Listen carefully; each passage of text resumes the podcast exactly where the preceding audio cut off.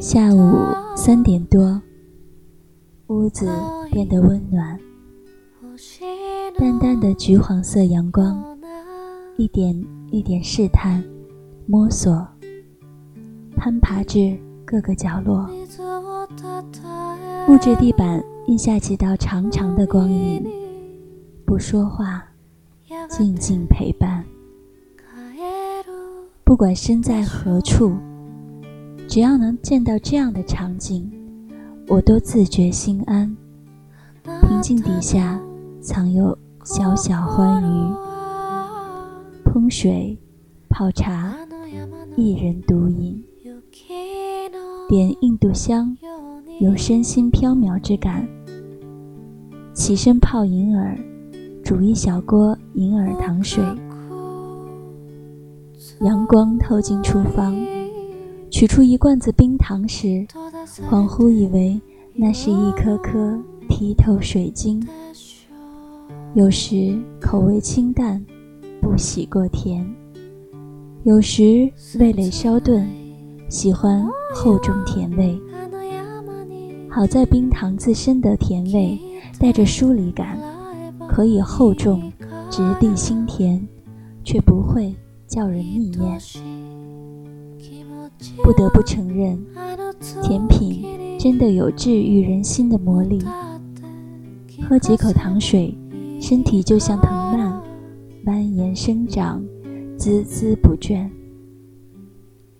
可以疯癫和搞笑，但话不多。他们眼里的我，好多时候都在不动声色的神游。仔细回想，认真点点头说。嗯，的确，明白好多时候言语都是多余。以前愿意显露的东西，慢慢藏起。人心越清醒，藏的东西会越多，渐渐变成一泓湖，一汪海。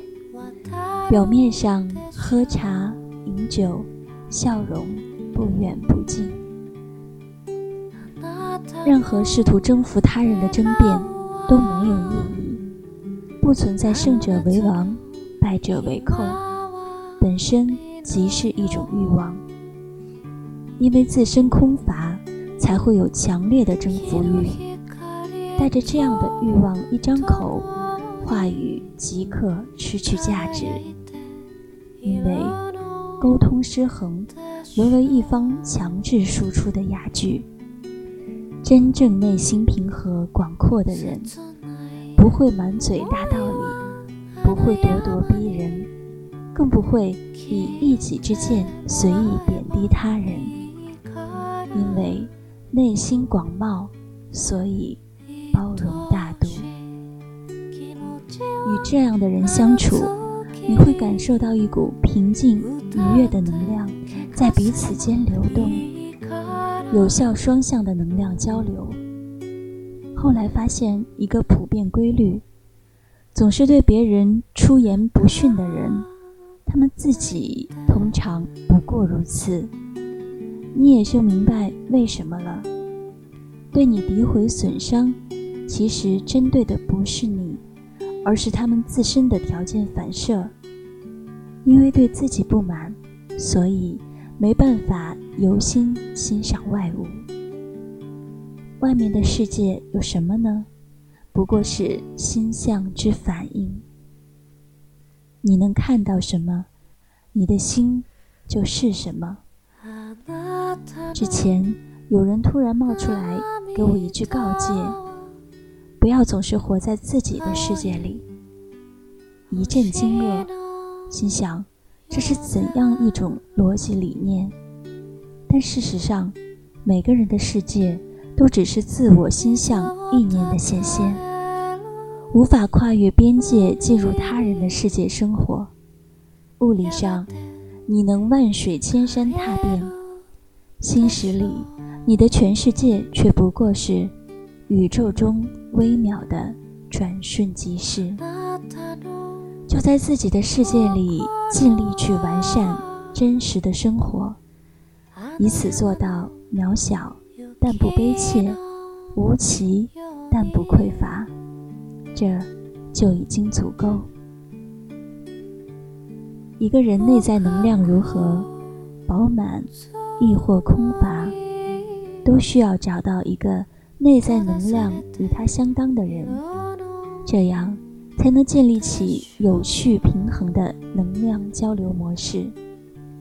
只有这样的情感模式，才能保证一定程度的稳固长远。不平衡、不对等的两个人在一起，从一开始就是一种互相损伤。青柠薄荷、白砂糖和朗姆酒，喝一杯酒，微醺说说悄悄话吧。